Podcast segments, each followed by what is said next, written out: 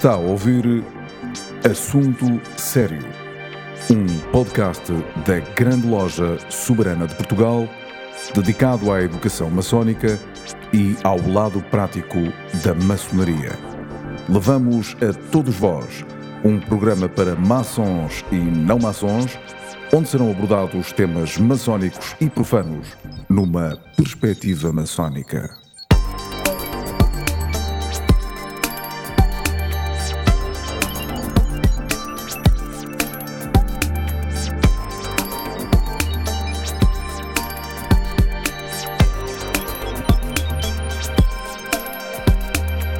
Assunto sério. Hoje vamos ouvir falar de templários. Assunto sério está aqui todas as semanas. É o podcast eh, da Grande Loja Soberana de Portugal. João Pestana Dias e Luís de Matos estão outra vez connosco hoje. João Pestana Dias como grão-mestre da Grande Loja Soberana de Portugal, Luís de Matos como autor e maçom. Os Templários, e, e porque na semana anterior falámos sobre este tema e dissemos que as pessoas poderiam e deveriam fazer perguntas, eh, sei lá, por sugestões, através do, do, do nosso endereço eletrónico podcast.glsp.pt, repito, podcast.glsp.pt.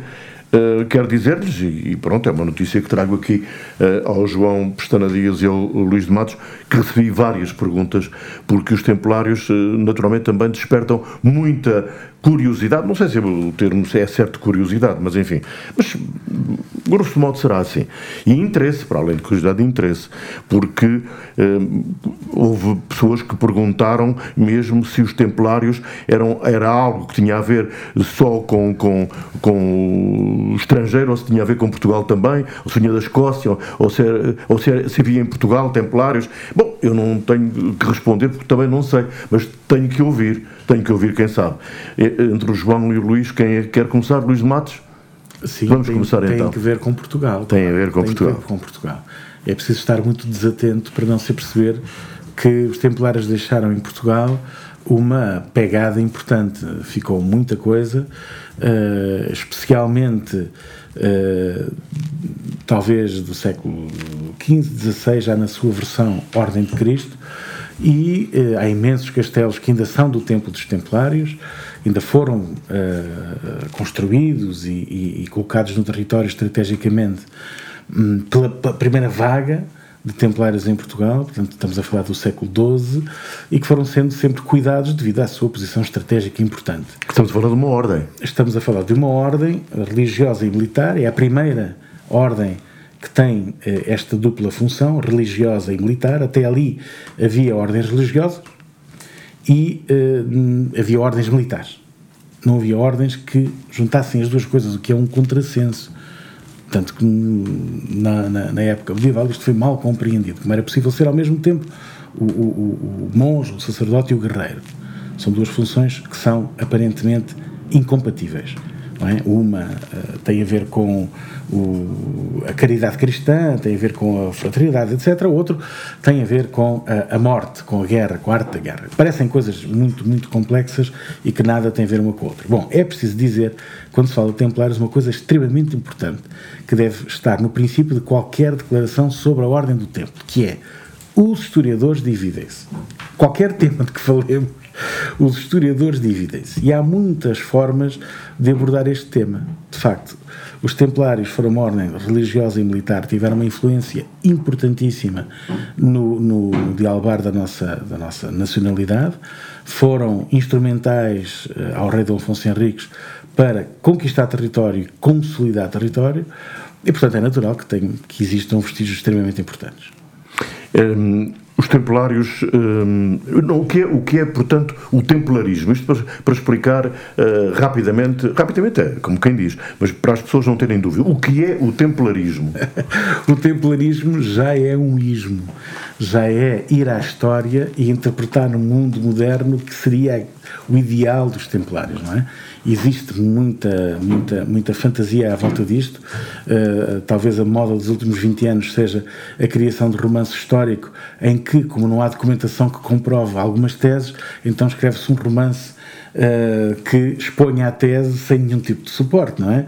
Uh, a ideia de que eles tinham tesouros escondidos, a ideia de que uh, podiam ser hereges, a ideia de que tinham segredos extraordinários que, que, que, os ajudavam a, a, manipular reis, papas, etc. Tudo isto tem aparecido em romances sucessivos nos últimos 20 anos.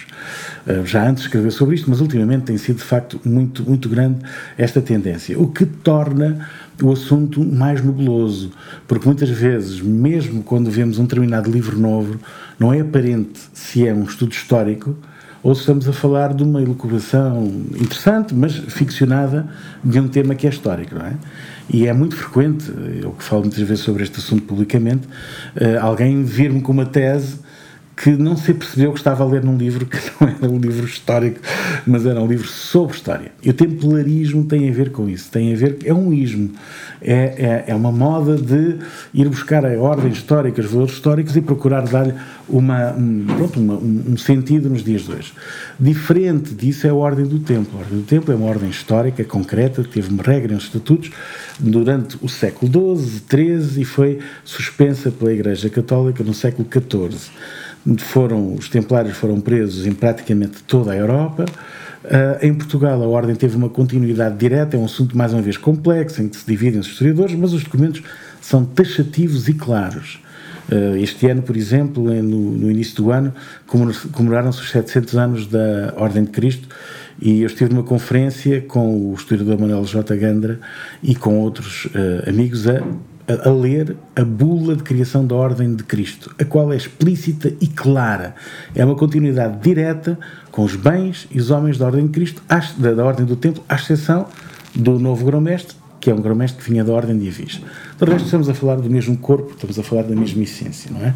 E essa Ordem de Cristo, conhecemos o papel que teve na história, os descobrimentos, por aí adiante, e, portanto, uh, uh, aquilo que podemos dizer acerca da Ordem do Templo é que ela tem uma continuidade comprovada em Portugal até muito, muito, muito, muito, muito recentemente, podemos dizer assim. Ela é, na verdade, extinta por decreto em 1834, quando são extintas todas as ordens religiosas e militares.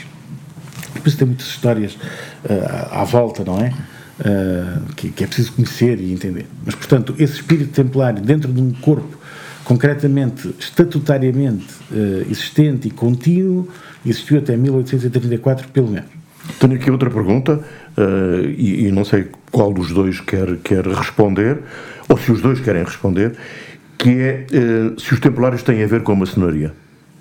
Ora bem, uh, existe uma lenda maçónica templária. Quando os templários foram presos em França, em 1307, foi um choque. foi um choque.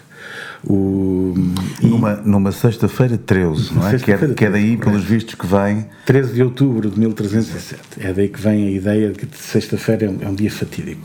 O rei Filipe o Belo, Filipe IV de França, por motivos uh, que têm meramente a ver com dinheiro, económicos, ele era um grande devedor ao templo, teve a ideia de nacionalizar o templo.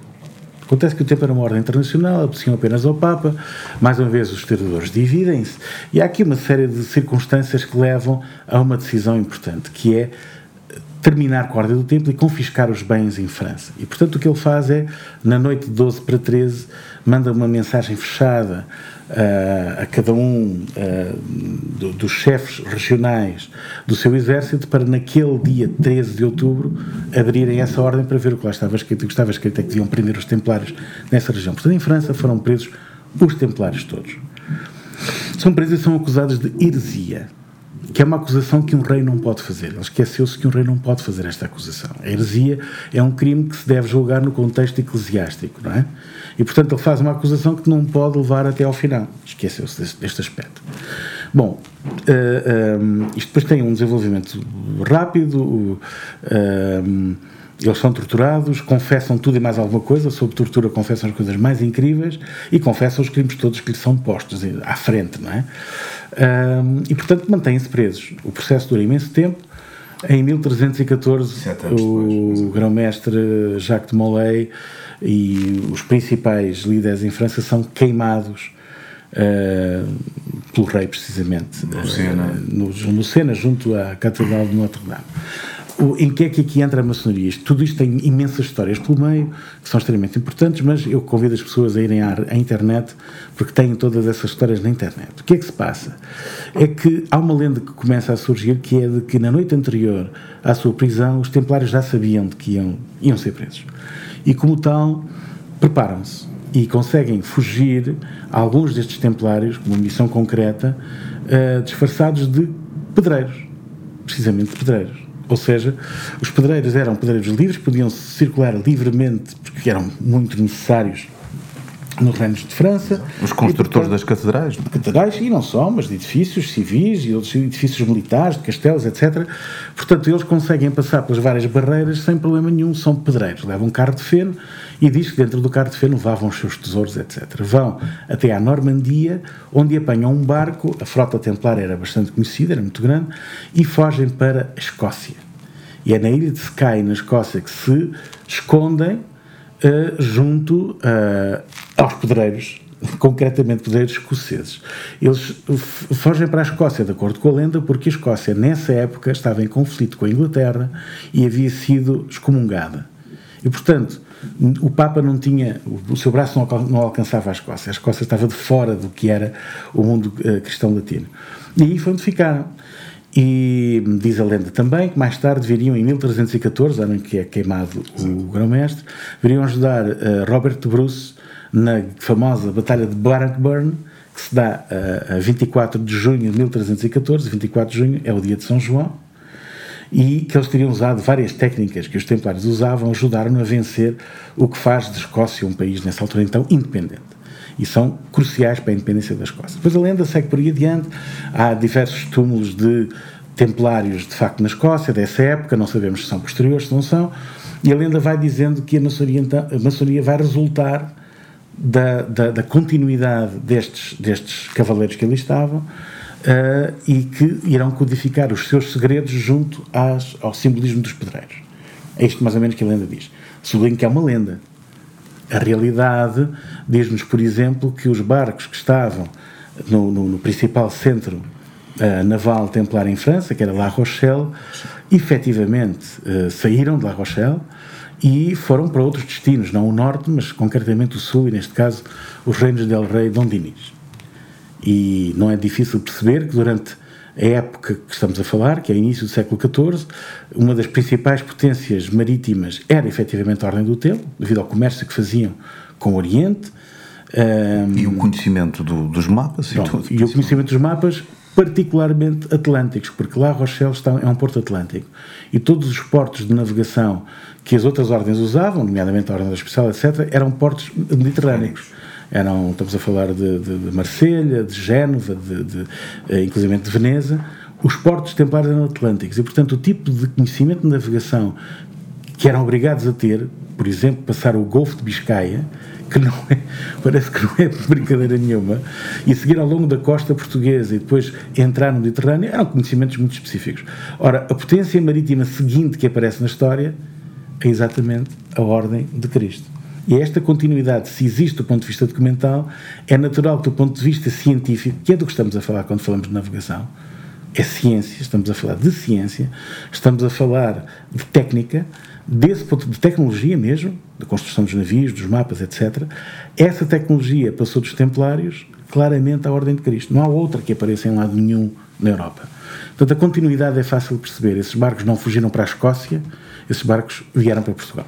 Mas a lenda maçónica é, é, importante porque dá contexto à maçonaria e afilia a maçonaria num um, conjunto de ideias que têm a ver com a cavalaria em si, que são extremamente importantes e influenciadoras na, na maçonaria depois, durante o século XVIII e XIX.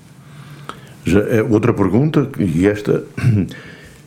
Eu, eu por acaso sei a resposta, mas de qualquer das formas, deixa a pergunta aqui. Que relação existe entre os templários e os descobrimentos portugueses? Então, mas uh, era exatamente isto que, que estávamos a falar. Ou seja, acredita-se, existem provas hoje em dia já muito evidentes disso, uh, de que existe uma correlação direta entre os fundos que nos permitiram empreender os descobrimentos, mas mais do que os fundos, ou pelo menos com tanta importância como os fundos, o conhecimento dos mapas. Uh, reparem que até, até à data não era conhecido em Portugal, uma grande frota, nem grandes habilidades em termos de, de, de, de navegação. Uh, esse é talvez o, o, grande segredo, o grande tesouro dos Templários, é esse, é esse conhecimento. Uh, há de reparar uh, qual era o símbolo que estava nas, nas, nas caravelas. O símbolo que está nas caravelas é o símbolo da Ordem de Cristo. Ordem de Cristo, Sim. do qual o administrador, porque ele não era grão-mestre, o administrador eh, era o Infante Henrique. Um, Tomar é uma cidade templária? Tomar foi fundada uh, por uh, Gualdim Paz em 1160. Já, já havia ali um assentamento anterior, mas quando se dá a nossa portanto, a conquista, ou como alguns historiadores chamam reconquista, a cidade já não existia, eram ruínas. Havia ali uh, fundações romanas e havia, fundações visigóticas. Portanto, quando em 1200 e, 1100 e pouco os templários conquistam toda esta área, uh, tomar não, não, era, não era uma povoação.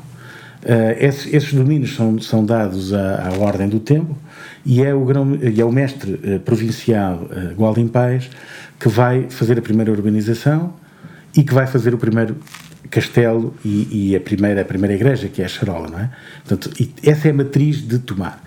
Um, depois, mais tarde, com a Ordem de Cristo, todo esse complexo é, estendido de forma muito mais, enfim, muito mais complexa, não é?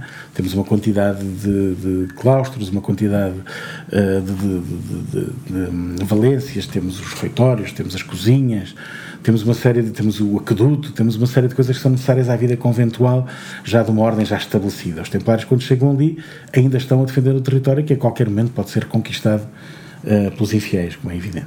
Mas é de facto o ADN da cidade de Tomar, é templária, como é evidente. Eu, eu, eu até gostaria de abordar uh, aqui um tema que, que me parece interessantíssimo. Há aqui duas ou três curiosidades dos templários que, que são, que são que dão para, para contar histórias uh, deliciosas que têm a ver com, com o aparecimento, se quiserem, do cheque ou dos bancos, não é? Porque quando as cruzadas uh, se iniciaram, uh, os peregrinos eram várias vezes assaltados e arranjaram uma forma de depositarem os seus bens numa comenda e depois, através de um código especial, iam descontando essa, digamos, iam mostrando esse código à medida que iam avançando para a Terra Santa e iam-lhes sendo dada uh, os bens que tinham direito. Mas há aqui algo que eu gostaria também de, de que, que, nós falássemos, um, que tem a ver com o. Como é que eu ia dizer? Entre o, o aparecimento de Portugal como nação uh, e, e, e, os Templários e São Bernardo de Claraval. Uhum. E eu gostaria de ouvir uh, também o Luís sobre isso e, e, para, para que nós consigamos perceber uh, como é que Portugal aparece neste enquadramento? Será que é, uma, será que é, um, é um projeto templário desenhado a esquadra e compasso? Muitas vezes diz-se isso, uh, mais uma vez os historiadores dividem-se e deve ser contextualizado de algum modo. Vejamos, o papel de São Bernardo de Claraval na nossa uh, construção de, da nossa nacionalidade é relativamente lateral. É relativamente lateral. É importante porque a Ordem de Cister acaba por ter um papel uh, fundamental, digamos, na, na, infraestrutura do reino. Uh, podemos dizer da seguinte forma, simplificando muito. Quando simplificamos muito, estamos sempre a correr riscos, mas vamos correr o risco. Uh, as ordens militares ajudavam à conquista do território e marcavam as, os limites, as fronteiras com uma linha de defesa, constituída de castelos, atalaias, etc. Essa era a linha de defesa. Portugal começa com uma linha mais ou menos definida no Rio Douro e uh, com um território que uh, depende muito da época que estamos a falar, se estende muito abaixo de Coimbra ou não, se estende, depende. Uh, está mais ou menos consolidado até ao Mondego, mas é um território em discussão ainda. E com o início da nossa nacionalidade começa-se a conquistar tudo, toda, conquistar e consolidar toda a parte que vai de Douro ao Tejo. É a primeira grande, uh, um, a primeiro grande esforço, digamos assim. Quando chegamos ao Tejo, a defesa do Tejo é feita por castelos que são efetivamente templários. Só que não adianta nada ter terra que é coberta por este domínio, mas ela não ter lá ninguém. Quem vem ajudar ao desenvolvimento concreto, local, ao, ao desenvolvimento do próprio território são as ordens religiosas. E o papel de Cister é bastante importante. O primeiro mosteiro de Cister é em São João de Tarouca, perto de Lamego. É de onde parte tudo. E nessa, toda essa zona é ordenada precisamente com Salzedas e com uh, uh, São João de Tarouca, é ordenado um território inteiro, com agricultura, com estradas, com, com, com feiras, com tudo. Uh, a Ordem de Cister, mais tarde, vai ter uma doação em Alcobaça, onde vai acontecer precisamente o mesmo. Em Alcobaça vai-se mais uma vez ordenar o território e atrair as populações para ficarem ali. Uh, isto vai acontecer ao longo de todo o país. Vamos encontrar a Ordem do Hospital a fazer isto, vamos encontrar a Ordem de Cister, vamos encontrar a Franciscana, por aí adiante. Portanto, o papel das ordens foi muitíssimo importante na consolidação do Reino de Portugal. E atualmente é importante a existência da Ordem do Templo?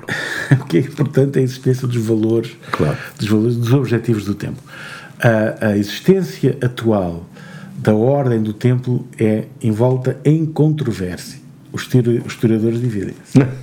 mas, mas, penso, já agora gostava de, de, de, de, ouvir falar também, porque com a abertura da, da Biblioteca do Vaticano, Uh, e, penso que há uma historiadora, não sei se era italiana. Bárbara Frale. Ela descobriu um documento, um pergaminho que estava perdido, que demonstra que a Igreja perdoou aos templários qualquer falta que pudessem ter. Ou seja, dito de outra forma, a Igreja vai repetir o julgamento, porque não, não aceita o julgamento feito por uh, tortura, e nesse, nesse segundo julgamento uh, diz que não encontra faltas aos templários. E como tal, perdoa-os absolutamente. Tanto mais que uh, manda designar um prelado para, na prisão, todos os, os, os, os domingos fazer missa para que os templários possam assistir. Significa que eles continuam na comunhão da Igreja até o momento em que morrem.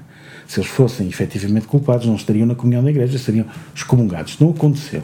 Portanto, isto demonstra que o Papa tinha uma determinada uh, um, ideia sobre os templários, mas estava debaixo do poder do rei de França. Este é o primeiro Papa que sai de Roma e tem a sua sede em Avignon. E, portanto, está, na verdade, condicionado, não é? E esse pergaminho era um pergaminho que já se sabia existir, há muitos anos que se conhecia, porque está referido em vários livros sobre templários, mas estava perdido, não, se, não sabia onde é que estava. A Bárbara Frale é uma investigadora italiana cujo mestrado foi feito sobre os templários, em Roma. E já fora de, desse trabalho estava a trabalhar no arquivo do Vaticano em outras, outras investigações, outras coisas. E abre um, um livro enorme que tinha uma página marcada com, com um marcador quando abriu, viu que o marcador era um, era um, era um pergaminho. E abriu o pergaminho para ver o que era. E reconheceu imediatamente o pergaminho de Chinon. Ele estava perdido porque estava a marcar um, um códice enorme sobre outro tema completamente diferente. E por sorte, ela, quando abre o pergaminho, conhecia existência desta, desta, desta, desta bula, reconhece imediatamente a bula. E, portanto, publica com uh, uh, o Beneplácito do Vaticano em 2002, isto foi em 2001, o pergaminho de Chinon que demonstra tudo isso. E uma cópia do processo dos Templários, uh, com cópia de todos os, os, os inquéritos, etc., tudo em facsímil pelo Vaticano. Fez essa, essa publicação em 2002, 2003. E essa boa relação mantém-se? Mantém-se, ela trabalha, trabalha ainda hoje no Arquivo do Vaticano. ela foi convidada há pouco tempo a estar aqui em Portugal num, num congresso uh, acerca de Templários. O convite foi feito em cima da hora, demasiado em cima da hora, e o chefe dela é precisamente o novo cardeal Tolentino Mendonça, que tem que autorizar essa, essa, essa saída e tem que autorizar a sua participação em conferências internacionais. Uh, o pedido foi feito demasiado em cima da hora e calha no momento em que ele está a ser feito cardeal, portanto a coisa foi complicada e o gabinete não conseguiu despachar a tempo. Temos a garantia de que a Bárbara Fralha vai estar a apresentar este tema dentro de um ano, outra vez em Vila Nova da Barquinha, no Centro de Interpretação Templária de Almoró. Para terminar este, este, este assunto sério, tenho aqui um outro assunto sério que diz respeito aos Templários, a Ordem do Templo, Cavalaria Espiritual e, e, gostava que o Luís Matos falasse sobre isto, porque um, aconteceu, aconteceu que uh, recentemente houve, uh, houve, ou está a haver uma série de, de, conferências acerca deste ou de outros temas, mas promovidos pela Ordem do Templo, não é? Bom, eu acompanhei este tema há muitos anos. Sim. Muitos anos. É talvez dos temas que eu acompanho há mais tempo, há mais Sim. tempo até do que a própria maçonaria. Uh, eu não sei porquê, mas é um tema que me diz muito. E Portugal é, como eu disse há pouco, um dos países que tem uma herança mais concreta, palpável, direta e única dos Templários. Uh, podemos encontrar, por exemplo, em Espanha uma série de igrejas e castelos, mas que foram sujeitos à Reconquista, que em Espanha durou até 1492. A nossa atenção é do século XII. Okay? Portanto, os outros foram sujeitos a guerras, a destruições, a construções. Portanto, quase nada do legado templário em quase nenhum país da Europa está tão preservado e tão evidente e tão ostensivo como em Portugal. Nenhum destes países teve a sorte de ter uma ordem como a Ordem de Cristo, depois manteve vivo todo esse ideal, todo essa, todos esses objetivos e, e, e, e aquilo que é a ordenação da ordem viva. Portanto, nós temos muita coisa extraordinária. Temos é muito maus tutores disto tudo. Toda a gente se recorda, há poucos anos atrás, quando por umas filmagens uh, de, um, de, um, filme qualquer, que se, creio que sobre o Dom Quixote ou algo assim, incendiaram uma série de coisas no Convento de Cristo e podiam ter provocado um desastre absoluto com botijas de gás dentro das, das salas, etc. Eu próprio, ainda este ano, fui visitar a, a, igreja de São João Batista em Tomar e quando quis ver um famoso tríptico que lá está, que simbolicamente é profundamente importante e não se deve visitar este espaço sem revisitar o tríptico, relutantemente lá me conduzir e quando cheguei o tríptico está na parte, está, está no resto de chão da torre de São João Batista, uh, estava a ser usado como rumos para aquecedores a gás e botijas. Tenho fotografias disso tudo. Nós temos muito maus tutores, esse é que é o problema. Esse é que é o problema. Ora bem, o que é que se passa em, em, em Vila Nova da Barquinha, desde há alguns anos, começou a ter-se a percepção de que é necessário defender o património que ali está. Vila Nova da Barquinha é um município que superentende coisas como Almorol, que é um dos castelos mais simbólicos, mais, uh, mais místicos, devido à sua configuração, ao estar numa ilha, ao Rio Tejo, à quantidade de turistas que o fotografam e partilham no Facebook, no Instagram, etc. É um castelo muito especial. E Vila Nova Barquinha entendeu esta, que era importante, que este, esta herança que recebem, como um filho recebe de um pai, era necessário cuidar disso.